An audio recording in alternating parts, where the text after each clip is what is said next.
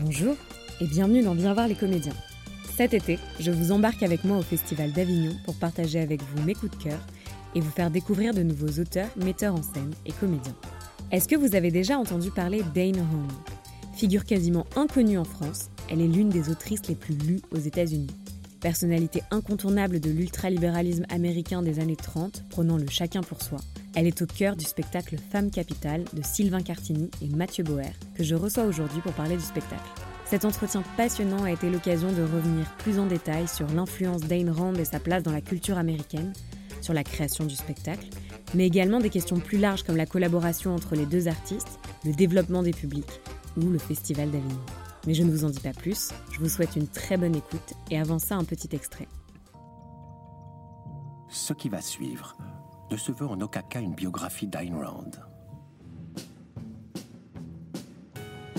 Efforçons-nous plutôt, au moyen des recours hybrides du récit et de l'essai, de la raconter comme le symbole d'une expérience historique qui pourrait bien nous concerner plus que jamais.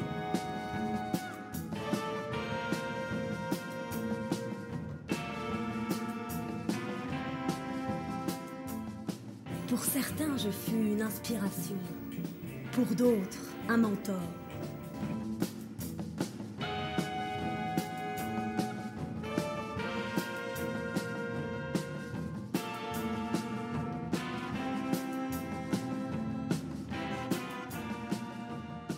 Ce n'est pas moi qui vais mourir, c'est le monde qui prendra fin. Bonjour à tous les deux. Bonjour. Je suis ravie de vous recevoir dans le podcast pour parler du spectacle Femme Capitale que vous présentez au Festival d'Avignon Off cet été.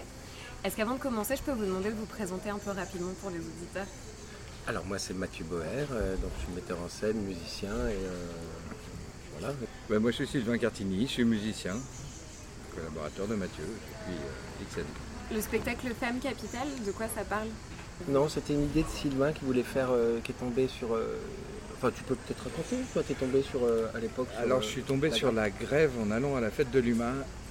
Dans la grève, c'est Atlas Shrugged, un gros bouquin qu'elle a écrit euh, dans, ma librairie. Et euh, je pensais lire euh, un Jack London au féminin. En gros, ça marquait sur la quatrième de couverture le livre le plus lu aux États-Unis après la Bible. À chaque fois qu'il y a une crise, ils en revendent des, camions, etc. Et j'avais jamais entendu parler de cette autrice. Je me suis dit, ah, une femme qui écrit aux États-Unis, enfin bon, voilà, une espèce de curiosité comme ça. Je pensais vraiment lire un Jack London au féminin. Je ne savais pas du tout ce que je lisais. Et, j'ai- commencé à le lire, et là, là, là c'est comme un lapin pris dans les phares. J'étais sidéré de ce que je lisais. C'est-à-dire, et, au fur et à mesure que je lisais, je, retrouvais plein de trucs du, discours actuel, euh, je sais pas, l'ISF, euh, c'est un piège à con, euh, enfin, euh, les gens qui ne sont rien, tout ça. Et je voyais tout ça dans ce livre, et du coup, j'ai creusé. J'ai trouvé Femme Capitale euh, dans la même librairie, heureusement, de Stéphane Legrand. Et là, parce que je savais plus comment démonter ce truc-là, il est très culpabilisant, genre ce que vous avez comme argent, c'est ce que vous faites de votre vie, etc. Enfin, une espèce de truc sur la création, être créateur de soi-même, ne rien devoir à l'histoire, euh, être euh, intègre jusqu'au bout, etc. Enfin, tout ce, discours hein, dans lequel j'ai l'impression de baigner, et je pense pas que j'ai tort, euh, je l'ai retrouvé dans ce livre et euh, bon, je me suis renseigné sur le... Après, après euh, Mathieu a eu la bonne idée de transformer le... Après, moi j'avais vu, le- c'est marrant parce que moi j'étais passé, euh, bah, alors avec Sylvain, il faut bien le dire quand même, on s'est présenté un peu rapidement, mais ça fait 35 ans qu'on collabore ensemble. Donc, euh, comment dire, c'est dès qu'on a, il y en a un qui a une idée, il va la soumettre à- évidemment à l'autre, et euh, qu'est-ce que t'en penses? Euh, Ah oui, euh, formidable, ou non, tiens, là-dessus, je sais pas encore. Euh, Voilà, donc c'est vraiment une co-construction euh, à la fois très sensible et très intellectuelle, d'une relation qu'on a développée tous les deux euh, depuis de nombreuses années. Donc il y avait ça, et moi il se trouve que j'étais rentré dans, l'univers de Ayn Rand plutôt par Ivo von Hoof qui avait présenté The Fountainhead, qui est son autre bouquin, euh, La Source Ville, etc., qui avait été présenté au Festival d'Avignon dans le IN, et j'avais été un peu surpris puisque je connaissais un peu le personnage, puisque j'avais vu le film aussi de King Vidor qui, qui s'appelle Le Rebelle, qui est aussi cette adaptation. Et je, m'étais rendu compte à quel point les gens pouvaient être séduits par une forme de discours, effectivement, où l'individu ne fait aucune concession. Là, en l'occurrence, c'est un architecte, donc c'est euh, au monde de l'art, d'une certaine façon, euh, pas de compromis, euh, pas de concession, un geste radical.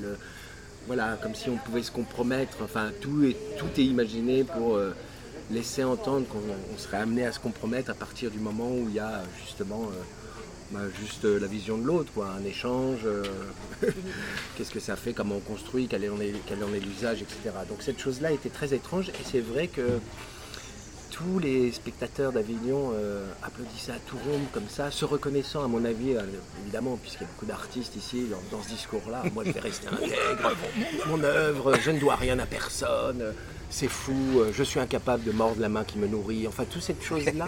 Et je voyais bien qu'il y avait un truc, et je me disais, mais c'est fou quand même. Là, il y a un truc qui va pas.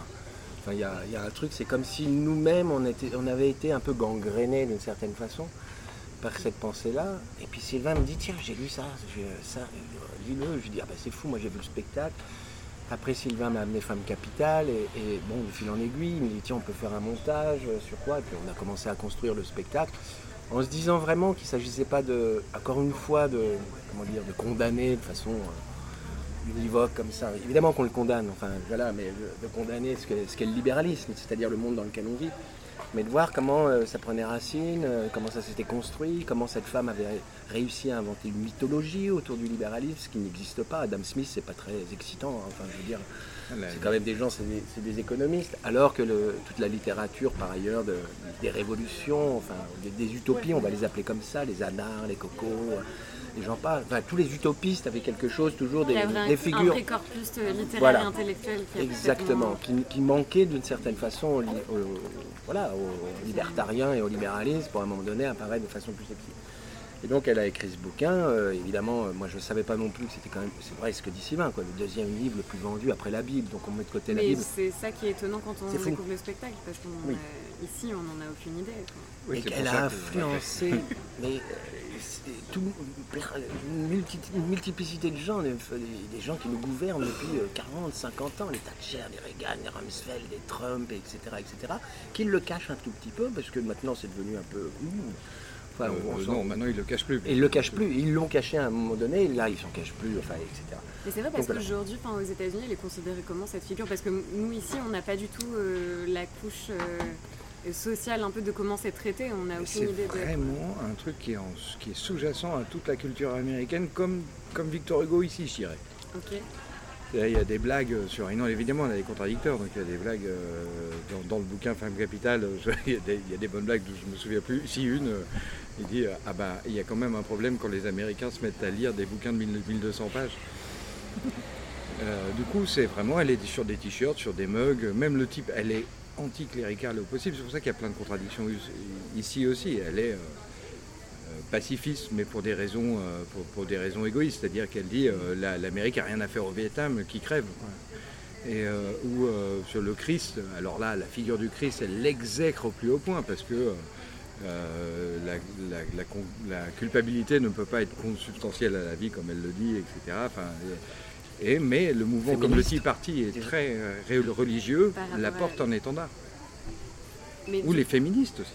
Ce qui est mais du coup, entre tous ces éléments-là et la manière dont ça résonne en plus avec le contexte actuel, comment, comment vous avez tissé ensuite, euh, vous, du côté de la musique et de la mise en scène, comment vous alliez vouloir le traiter, comment vous allez vouloir le rendre visible? Parce que c'est assez dense. Enfin, c'est assez dense, il y a beaucoup de sujets différents et il y a aussi rendre euh, compte de cette figure très iconique.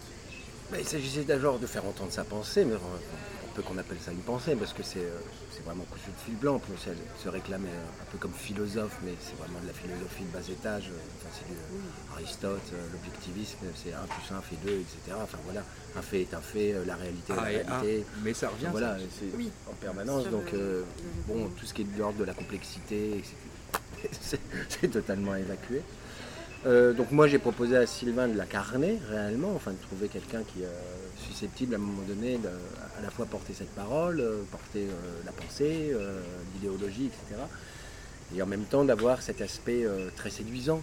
Parce que c'est vrai qu'elle est très séduisante. Enfin, pour peu qu'on soit un peu faible à un moment donné, enfin, sur euh, même l'épanouissement de soi-même, qui est un truc très à la mode à ce moment, en ce moment. Enfin, il y a quelque chose où les gens peuvent se reconnaître là-dedans. Et c'est vrai que cette liberté, entre parenthèses, enfin, puisqu'elle est libertarienne, cette, cette forme de liberté euh, qui s'assujettit- pardon, tous des cadres, etc., etc. Ça peut être, on peut se dire, ah oui, je vais me réaliser par moi-même, quoi. Cette espèce de truc qui est absolument dégueulasse et qui court partout. Moi, j'ai proposé à Sylvain de passer ça à la première personne, de passer d'un elle, elle, elle à un jeu comme ça, pour que cette comédienne, et j'ai choisi Emma Liégeois, et voilà, parce que je trouve aussi qu'elle a un pouvoir de séduction ça et puis euh, tout l'aspect, euh, sa fascination qu'elle avait pour les États-Unis, pour les paillettes, pour Hollywood, pour la réussite, enfin tout ce qui brille, les gratte-ciel, la, construction, etc., etc. Donc on est un peu parti de là, on a fait un petit montage, enfin Sylvain m'a proposé un premier montage, moi j'ai rajouté des choses ici ou là, euh, puis des idées, enfin comme on fait, alors là c'est une co-construction, une sorte de ping-pong qu'on se fait, tiens oui mais attention là j'ai l'impression que euh, enfin, je sais pas, on, est trop à charge d'entrer, enfin voilà, éviter de la condamner d'office, euh, de voir comment effectivement cette euh, arrive à circuler et comment elle nous parvient. Au début, je l'avais fait sous casque, la grande idée, c'est-à-dire que c'était vraiment, les spectateurs étaient sous casque. Bon, là on est à Avignon, les casques, 200 casques, difficile et tout ça, mais j'aimais bien l'idée, c'était vraiment, c'était, oui, elle le dit, je suis un, un intoxicant chimique, quoi. Cette pensée nous pénètre réellement plus profond, qu'elle devienne une chose très intime, nous individualise d'une certaine façon, parce qu'évidemment, certes, elle s'adresse au plus grand nombre, mais elle veut individualiser le rapport systématiquement.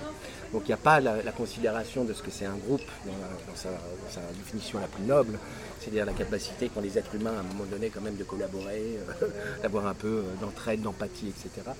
Donc voilà, là on a revu un peu notre copie et donc elle est, plus sous casque mais on a gardé, euh, on a gardé effectivement l'essentiel. Mais c'est intéressant parce que je ne sais pas si c'est volontaire, mais il y a à la fois des éléments de son discours qu'on voit ancrés quand même dans l'époque et à la fois des choses, notamment à la fin, quand elle prend l'exemple de quelqu'un qui est en difficulté, etc., pour s'en sortir, il faut qu'il pense qu'à lui. à la fin, à la fin ouais, Je ne sais, plus comment c'est formulé, mais du coup, qu'il a, j'ai l'impression que vers la fin, on remonte encore plus à quelque chose qui est très actuel, qui est que une idéologie capitaliste libérale poussée à son extrême où en donnant l'impression aux gens qui prennent soin d'eux, qu'il y a quelque chose d'assez doux, etc. c'est ce que nous vend le capitalisme. Bah, c'est ce que nous vend vraiment le capitalisme. Ce qui est vraiment dégueulasse dans cette idée, si je peux me permettre, c'est la notion d'individu, s'individuer, devenir quelqu'un. Pourquoi pas C'est super. Enfin, au contraire, c'est une vraie transformation, c'est un truc qui dure toute la vie, puis on est transformé par son langage, par les rencontres, etc là où elle le situe, c'est qu'il y, a des élus. Il y a les individus qui sont comme ça dès la naissance. Et ça, ça va pas du tout. ça, ça va pas. Enfin, ça peut, peut pas aller. Et du coup, eux, ils s'entraident. Dans, dans le bouquin La Grève, ils construisent dans le Colorado un paradis fiscal. Ils s'extraient de la société et euh, alors là ils s'entraident avec des contradictions totales. Il y a un producteur de pétrole alors que l'autre il fait un moteur qui, qui est euh, négrotropique en, en énergie, sur l'électricité statique, enfin c'est n'importe quoi. Mais là, ils deux. Mais elle considère qu'il y a des gens qui sont comme ça de, de, naissance. Oui, donc en fait, il y a quand même encore une traite supérieure de presque génie. De naissance. Donc Donc donc c'est vraiment dégueulasse. Qui nous tombe dessus dès la naissance et qui fait qu'à un moment donné on est élus quoi. Mais tout son rapport à Dieu qui est assez rigolo quoi parce qu'elle a voulu s'en débarrasser très très vite mais c'est pour la supplanter, quoi. Enfin, pour oui, parce qu'en fait, c'est elle la figure. Euh, et grosso modo, c'est on va en finir avec cette figure-là. Et aimez-moi comme, comme vous avez aimé euh, Jésus-Christ, quoi. Enfin, grosso modo, et Dieu. Et comment, euh, du coup, l'intégration de la musique, parce que sur la construction du personnage, on voit bien comment vous avez cheminé, et du coup, comment vous avez rajouté la strate musicale de chant pour justement rendre compte de cette figure qui, à la fois, est très dure, mais en fait, elle présentait vraiment ce côté diva, gourou, très fascinante et envoûtante. Pour l'écriture de la musique, moi, je peux dire ce qui m'a vraiment déclenché le truc et je me suis dit, ah là, c'est ça, c'est le passé. Parce que l'écriture du bouquin de Boué, notre bouquin Boué, notre bouquin qui nous a sauvé, enfin qui m'a sauvé, moi, de cette pensée-là, c'est celui de Stéphane Legrand. Et quand Mathieu a dit, ah, c'est écrit elle tout le temps. Et, il a dit, ah, on va le passer au jeu. Et là, euh, donc, on a tout mis à la première personne. Et là, euh, là, là, tout, tout, tout s'est déroulé. Bon, après, euh, les choix, sais pas moi, le premier morceau, c'était, je suis parti de l'idée de trouver des gens qui sont contraints de vivre avec ce truc-là, et j'imagine, j'ai imaginé un, un, espèce de groupe de mariachi qui jouerait derrière le mur du, de là où il y a l'enterrement. Et donc c'est pas ah, bon après c'est d'où vient ce qui vient à l'esprit. pour voir un peu quelles sont les références. Après l'adolescence, euh, Hotel California, qui en plus raconte une espèce de truc de rêve américain qui est totalement euh, En fait, Hôtel California, le texte, c'est euh, quelqu'un qui est dans une chambre d'hôtel euh, et qui, qui- c'est une destruction du rêve américain, euh, cette chanson en fait. Et euh, bon, je cherchais un truc totalement adolescent. euh, ah, je- après, je sais pas, on, le construit ensemble. Je fais des propositions et je me dis, je- j'envoie à Mathieu, je dis, est-ce que ça colle? Pour toi avec ce truc-là Est-ce que ça, voilà, Est-ce que une vous avez statue des références un soviétique, peu- euh, Wagner, euh, Ouais, pour faire la statue capitalisme euh, qui répond à la statue Oui, soviétique. donc quand même voilà. assez clair. Enfin, chaque idée quand même est assez associée à une esthétique euh, propre pour la Ouais. création des... avait Hollywood, moi Judy Garland, enfin bon, tout ça. Oui, Mathieu a proposé New la York. comédie, la comédie musicale aussi, cette espèce d'entertainment, de rêve d'entertainment, etc. Et tout ça, que j'aime beaucoup par ailleurs d'ailleurs, la comédie musicale. Oui, Mais mais moi aussi, c'est ça qui est assez curieux, parce qu'on peut succomber à ce charme-là, mais euh, on peut se dire effectivement Jane Kelly a quand même eu cette capacité à danser, à chanter le monde. euh, voilà, dans la deuxième partie du siècle, enfin en tout cas du XXe siècle, c'était une chose absolument très émouvante. Mais voilà, mais c'est pas que de la poudre aux yeux, enfin c'est pas que c'est pas que de, encore une fois, il y a quelque chose derrière qui est de l'ordre oui, d'une tendresse. Enfin, en tout cas, moi je vois Jane Kelly, euh, tu vois, c'est pas juste, je vous en fous plein les mirettes, tout ça. C'est vrai que tout ce qui est la co-construction d'un récit, avec euh, derrière, par rapport à au musical, hein, c'est une chose qu'on pratique depuis euh, 35 ans. Donc c'est vraiment, euh, Oui, il y a aussi quelque chose de très fluide pour vous c'est inconcevable qui est pas, euh, comment dire, à la base même des projets, il y a toujours une dimension musicale. On lui donne une couleur, on essaye de la définir euh, en fonction du sujet, en en fonction de voilà d'un film, de l'adaptation, du texte et tout ça. Enfin bon, voilà. Mais cette chose-là, on la pratique depuis de, de nombreuses années. Oui. Moi, normalement, je suis sur scène, je joue aussi avec. Ouais, ouais. Ah. Mais là, il y a mon fils qui le remplace. C'est trop beau. C'est mon filleul. Il est batteur. Et il vient d'avoir 28 ans. Ouais, il est vers ça. Oui, il y a ça aussi. C'est une, histoire qu'on a construite avec Sylvain, mais moi je suis arrivé euh, voilà, euh, à la tête du, du CDN de Montreuil à l'époque. Et, et très vite, j'ai dit à Sylvain tiens, ce serait beau qu'on ait un orchestre, qu'on arrive à construire un orchestre comme ça qui puisse accompagner euh, la vie de ce théâtre, et plus spécifiquement sur des compositions qui sont euh, vraiment de spectacle, sur le plateau, avec ce souci effectivement de l'interprète, euh, musicien j'entends comment il peut s'intégrer dans une mise en scène, le rapport au plateau, le rapport à l'espace, à la présence, euh, au corps et tout ça, etc. Donc on partait à la fois sur une dimension très, euh, très normale, enfin je veux dire de l'interprétation musicale, mais toujours en essayant de les décaler et de les emmener vers, euh, oui, travailler directement avec euh, le quelque corps chose qui est plus poreux aussi avec... euh, énormément plus, Ah, plus ouais. poreux, ouais. Avec le corps d'une, d'un comédien, avec une image, euh, avec un son, avec euh, voilà. Donc c'est tout ça qu'on a mis, euh, on a fait 10 ans, et là c'est euh, euh, là, malheureusement il n'y a pas tout le groupe. Normalement à la base ils étaient 15, euh, évidemment euh, 15 plus une comédienne, plus tout ça. On ne pouvait pas faire le off. À avec, Avignon. euh, à Avignon. Enfin en tout cas pas dans de le off. On a tout Mais- changé en fait. Ouais. Mais euh, il y, a, il y a quand même euh, sept piliers, j'ai envie de dire, de, sept piliers de cet orchestre qui sont avec nous, qui sont des jeunes gens, puisque certains sont arrivés à l'époque, ils avaient 15 ans, 17 ans, 18 ans. Tommy ou Blaise qui joue euh, avec nous là, dans, la, dans, la, dans la production. Et, et pendant maintenant 25, on fait ces 10 années avec nous, qui ont, ont, eux-mêmes développé. euh, On est assez leur français langage et vite, tout en fait. Et ouais, nous aussi, on a des. Non, notre- Ouais, parce qu'il y a l'autre partie de l'orchestre qui joue une enjeu à Paris en même temps. Et, et c'est des belles aventures. hein. Et c'était aussi une. Oui, même symboliquement, une façon de s'opposer à cette pensée qui, qui pense évidemment que le- l'individu, etc. Et c'est vraiment tout le contraire, un groupe, même si on a des grandes discussions avec Sylvain, mais pourquoi on lui sert la soupe à ce point-là? Ah, ça, on est, on tout le temps, discussion. Moi, j'ai eu, des, j'ai eu des fureurs froides hein, à mettre en scène. J'avais jamais monté de texte, par exemple, avec lequel j'étais ancien, autant en désaccord, fondamentalement. Enfin, il y a des choses qui me heurtent profondément. Enfin, Mais les- du coup, l'équilibre était difficile à Ah, trouver. en Ah, moi, je euh, me liquéfiais à toutes les répètes. Je m'excusais à la fin des répètes. Je me disais, ah, je suis désolé pour toutes ces horreurs. Ouais, dire. mais non, mais comment C'est vachement difficile de traiter cette parole-là sur un plateau. On a tous tendance à, à vouloir comme ça porter des paroles avec lesquelles on, est, on se sent plutôt euh, en adéquation, enfin même dans. Ou d'être je pense- vraiment dans la critique radicale. Enfin, Oui. euh, Oui, mais celle-là, je m'en méfie parce enfin, comment dire, ça c'est aussi un autre aspect du travail. J'ai pas envie d'asséner des vérités. J'ai envie que les gens fassent le travail euh, d'une certaine façon et qu'ils scoltinent un peu des choses et puis voir ce que, euh, effectivement, chaque spectateur peut, peut penser par lui-même. Enfin, c'est dans un dialogue, c'est jamais une. Bon, voilà, je me méfie toujours des messages enfin, des grands messages qui sont déballés sur un plateau. De temps en temps, c'est très agréable, mais il faut le faire avec un peu de pudeur, un peu de distance, et, et c'est pas prendre les spectateurs en otage, voilà. Donc, euh, et là, c'était quand même, euh, au début, il y avait des soirs, j'étais totalement déprimé, mais non, mais vraiment. Je me dis, mais putain, et, puis on la mettait bien en scène. Et Emma est formidable en plus, on, peut- le dire. Emma Liégeois incarne ça avec une, maestria, enfin une, chose tellement, c'est tellement évident même pour elle de l'incarner que ça me trouble. Je me dis, mais c'est si facile à incarner, enfin, je veux dire, la, la méchanceté, parce que parfois on est sur des. C'est juste de la méchanceté, quoi. La bêtise, certes, mais la bêtise, on la démontre très, très rapi- rapidement.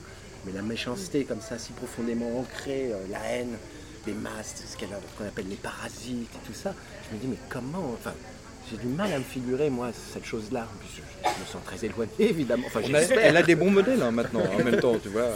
Ah bah, Mais c'est troublant. euh, C'est tous troublant. Mais c'est Godard, il disait ça. Il disait ça. Il y a un jour, je ne sais plus quand il avait fait ça. Il dit si vous mettez chacun une raie sur le côté, une petite moustache, tout le monde ressemble à Hitler. Si vous essayez d'avoir une grosse moustache et les cheveux en bataille, c'est difficile de ressembler à Einstein. C'est plus difficile de ressembler. Il y a quelque chose Je de, sais pas ce, ce- ce truc. il y a peut-être quelque chose de plus évident, de plus facile, chacun d'entre nous, qui est effectivement ce, un espèce de fond un peu égoïste comme ça. de- voilà. Mais sur l'incarnation, c'est aussi euh, quelque chose que je me demandais sur à quel point du coup vous avez voulu vous inspirer de la regarder, peut-être voir euh, des archives, ou au contraire extraire. Moi j'en ai maté beaucoup, mais franchement. euh, Non, vous avez en avez- Moi, pas du tout. Non, vraiment. là, le, le- le livre de Stéphane Legrand est arrivé. euh, Non, moi j'étais vraiment influencé par les, les héroïnes des, années, des films des années 30, puisqu'il y a tout ce rapport qu'elle avait avec Hollywood, puisqu'elle est arrivée euh, euh, dans les années 20 aux États-Unis. Elle a essayé de commencer à, à travailler dans les studios. Elle était fascinée par le cinéma, le star system et tout ça.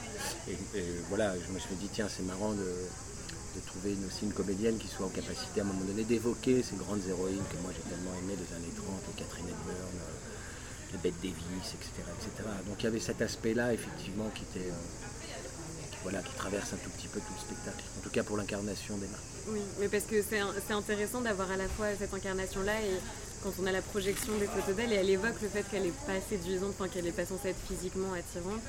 Et on a vraiment du coup en contrepoint euh, la comédienne qui.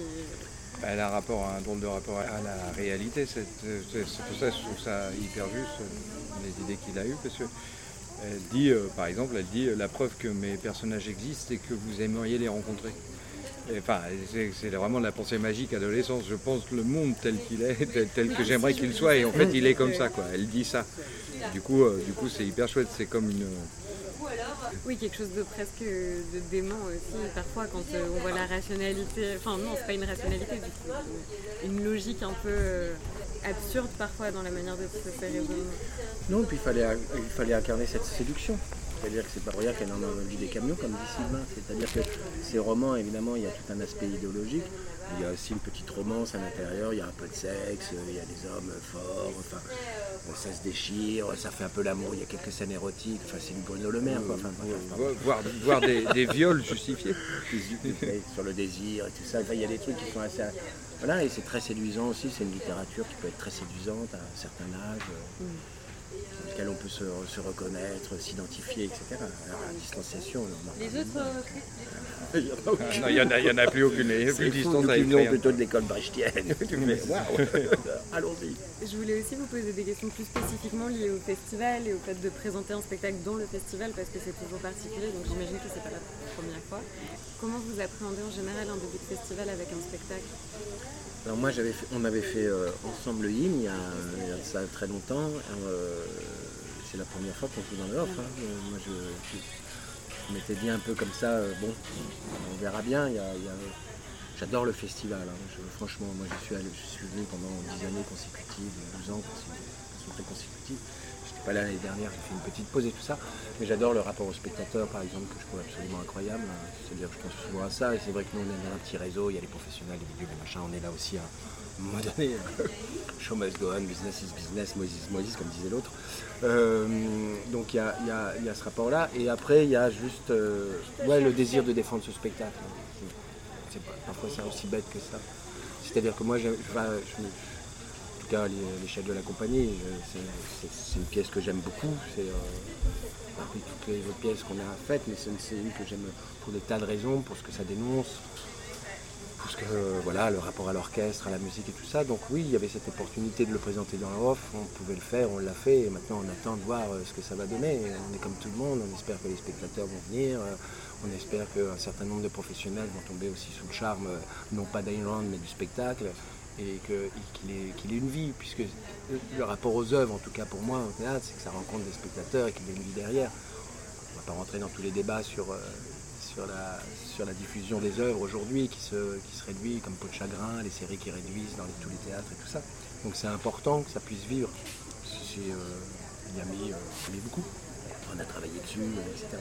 Donc rencontrer vraiment les spectateurs. Est-ce que c'est quelque chose qui se ressent aussi quand on vient préparer, présenter un spectacle ici par rapport à une diffusion euh, à Paris ou en tournée en tout cas, que il y a quelque chose de différent qui se joue dans le rapport au spectateur parce que c'est des gens que potentiellement euh, on aurait croisé dans la rue qui vont venir euh, un peu comme ça entre beaucoup de propositions qui sont venus qui sont à Avignon pour voir des spectacles. Qu'est-ce qui se vit aussi pour vous euh, dans ce rapport avec les spectateurs? Bah, c'est beau quand même de voir. Enfin, moi, je suis toujours très ému parce qu'il y a quand même depuis des gens qui viennent ici depuis 20 ans, qui se font. c'est, comment dire Moi, ça m'émeut un peu qu'il y a encore un vieux là, on parle de tout ça, mais il y a un contexte quand même qui est très très très pesant dans ce pays actuellement. Enfin, je veux dire, on fait des malins là avec notre Island, mais on est en plein dedans.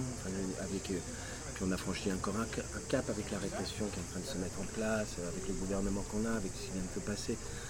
Donc voilà, ça, rassure un tout petit peu sur l'humanité. Euh, parfois j'ai plus beaucoup d'espoir, mais de temps en temps, effectivement, je vois passer des gens qui essayent de penser les choses différemment, qui essayent de se déplacer, qui essayent de, oui, cette curiosité, cette question de la curiosité. je trouve, où, ce contexte, je trouve que le public, c'est un peu une notion parfois abstraite et c'est un des moments où. Moi, je l'ai tellement éprouvé dans un théâtre. Hein. Donc pendant dix ans, en fait, la question du public, elle était fondamentale, elle était au centre d'une grande partie de la réflexion, euh, non pas de la programmation, parce que la programmation n'a jamais été dictée à un moment donné par euh, le goût du public, pour le dire rapidement, mais sur des choix artistiques clairs, établis, sur des choses que j'avais envie de défendre, que je pouvais me permettre de défendre dans un théâtre à Paris parce que je savais qu'il y avait par ailleurs des petits camarades qui faisaient d'autres types de théâtre et donc j'avais établi vraiment une identité et, j'avais envie que les spectateurs s'en emparent mais c'était comme une chose que j'avais envie de partager pour des raisons qui étaient parfois des raisons euh, esthétiques, euh, parfois politiques, euh, parfois des raisons de gens que je trouvais qu'on ne voyait pas assez, j'avais envie de,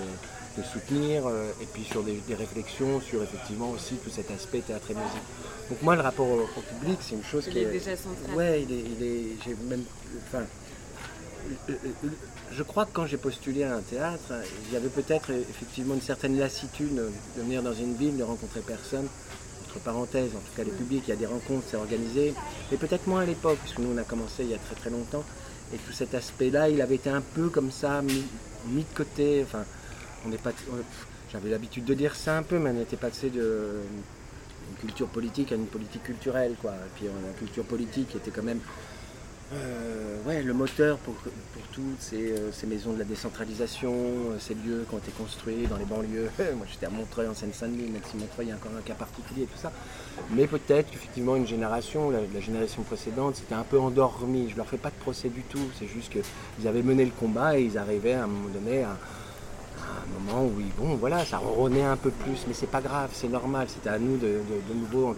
Ça a mis un peu de temps pour notre génération comme il y avait des grandes figures, euh, qu'ils étaient à la base de cette construction-là, c'était difficile de remercier. Je trouve que là, il y a toute une nouvelle génération, par exemple, dans les théâtres, qui sont arrivés, qui se sont reposés ces questions un peu fondamentales. Mais avant les injonctions à la con du gouvernement qui nous dit il va falloir enfourcher le tigre et faire vous réinventer. Enfin, j'ai pas de tu, c'est ce je m'en réinventer quoi? Tu, vas te réinventer toi, quoi. là, je, peux devenir méchant, là. Enfin, j'ai de quoi on parle, quoi. Parce que franchement, euh, là, je. Ouais, tous les gens que moi j'ai côtoyés, qui étaient directeurs de CDN à la même période que moi, ouais, c'est des gens qui ont bossé, quoi, qui ont réfléchi justement dans le rapport euh, au territoire, euh, rapport aux spectateurs, la plus en prise avec la réalité que. Ouais, donc on ne nous la fasse pas à l'envers, quoi. C'est. Le rapport de Marlène Schiappa, on lui propose, là, tu dis, mais ah ouais, là c'est vraiment n'importe quoi. donc voilà, donc le rapport au spectateur, il est fondamental. Et après, moi, quand j'étais directeur, c'est vrai que cette question-là, de la rencontre des spectateurs et des œuvres, c'était, oui, c'est, j'avais envie de ça. Et, mais après, dans un geste très, euh, comment dire, Oui, j'ai eu la chance, moi, d'avoir cette curiosité, cette curiosité-là, etc. Mais un truc de partage, allez, venez, ça va être super, vous allez voir. Enfin, il y a une chose parfois très naïve dans, mon, dans ma démarche, euh, mais que j'aimais bien. C'est très intéressant d'avoir le point de vue à la fois de venir présenter un spectacle dans un théâtre à Avignon, mais aussi d'avoir dirigé un CDN. C'est que la question, elle se pose à tellement d'endroits différents et parfois ça peut devenir abstrait, cette notion de qui sont, à qui on s'adresse. C'est pour ça aussi que je parlais d'Avignon, parce que le spectateur, ça peut potentiellement être quelqu'un qu'on rencontre la veille dans la rue et qui vient voir le spectacle. Et parfois, quand on est plus dans des grandes salles, c'est devient un peu plus anonyme. On n'a pas forcément une idée de. Non, mais si on parle des renouvellements des publics, bah, moi j'ai beaucoup défendu les séries. je pense que c'est un, des leviers, c'est pas le seul, mais un des leviers vraiment pour, faire, pour renouveler les publics. C'est-à-dire qu'on a il y a eu à un moment donné une peur bleue, grosso modo, de l'échec.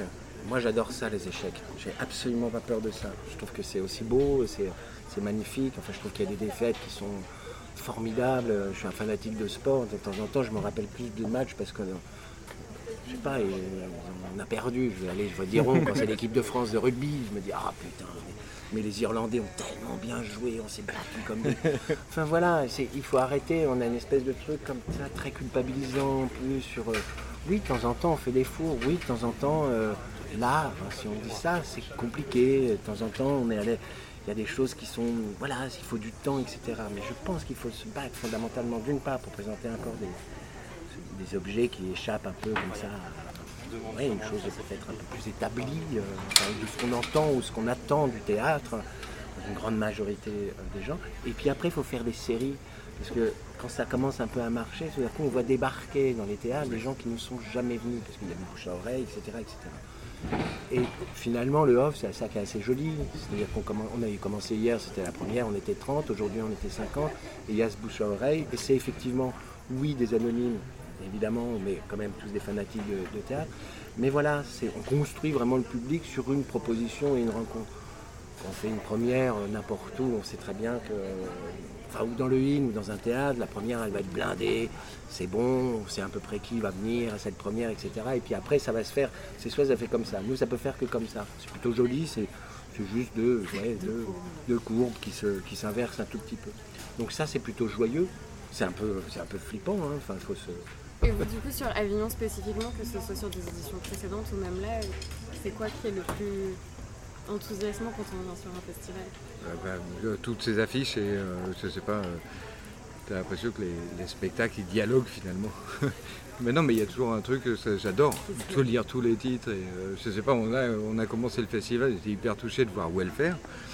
Donc c'est un truc sur les aides sociales, alors que nous on est en train de travailler sur exactement l'inverse. Je me dis, waouh, enfin c'est ça que j'adore en fait.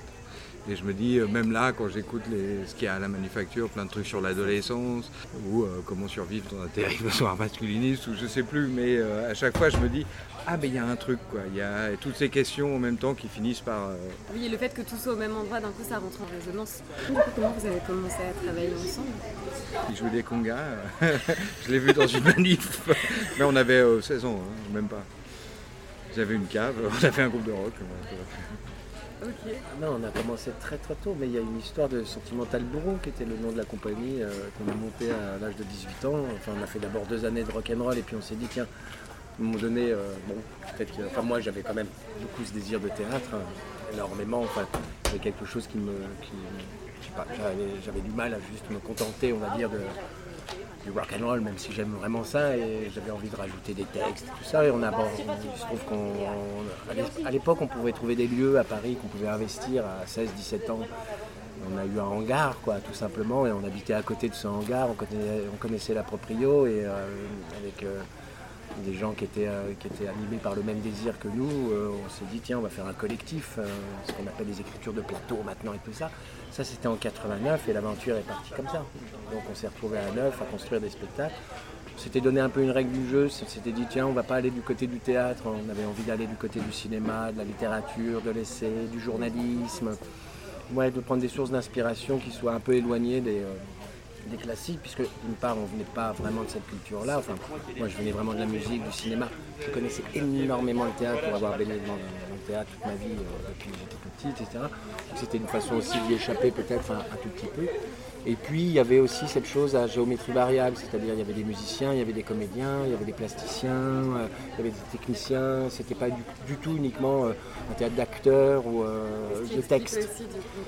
On vient pas du tout de là. Enfin notre construction, elle se faisait à partir de plein de plein d'éléments hétéroclites. On était dans la fin des années 80, donc tout ce qui était matériaux, Heiner Müller, fragments.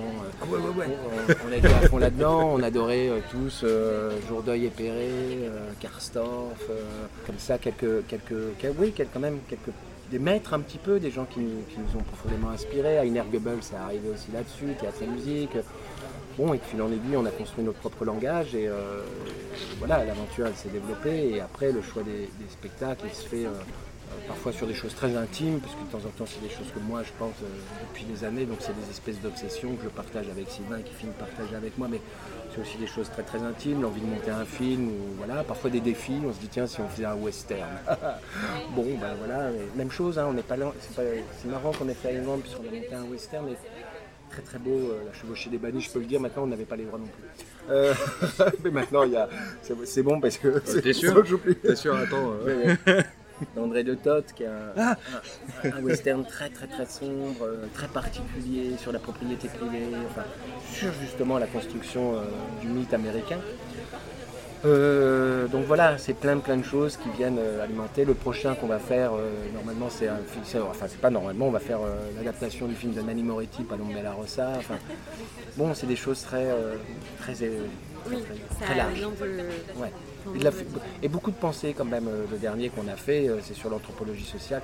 On n'est pas, pas très loin des problématiques de David Jeselson, euh, sauf que nous on l'a fait, enfin, voilà, c'était un spectacle sur les chasseurs-cueilleurs et sur les modèles de société qui, ont existé avant tous les modèles qu'on connaît actuellement, qui sont quand même très pyramidaux et pas très transversales. Donc c'est cette interrogation-là, à la fois en anthropologie et en ethnologie, sur comment les premiers hommes ont vécu et comment on en est arrivé là, quoi. Comment on s'est foutu dans cette impasse et qu'on a l'impression de ne plus s'en sortir. Mais Ayn y répond, donc c'est vrai que c'est des. Ça dialogue, tout ça dialogue en fait. Tout ça dialogue. C'est des obsessions. Et il y, a un rapport politique aussi au théâtre. En tout cas, merci beaucoup. pour cet très bon festival. Et... Ben, merci. Merci beaucoup. Merci. J'espère que cet épisode vous a plu et vous aura donné envie de découvrir le spectacle et le travail de Mathieu Bauer et Sylvain Cartigny. N'hésitez pas à me laisser vos commentaires sur Apple Podcast ou sur la page Instagram Viens voir les comédiens. À très vite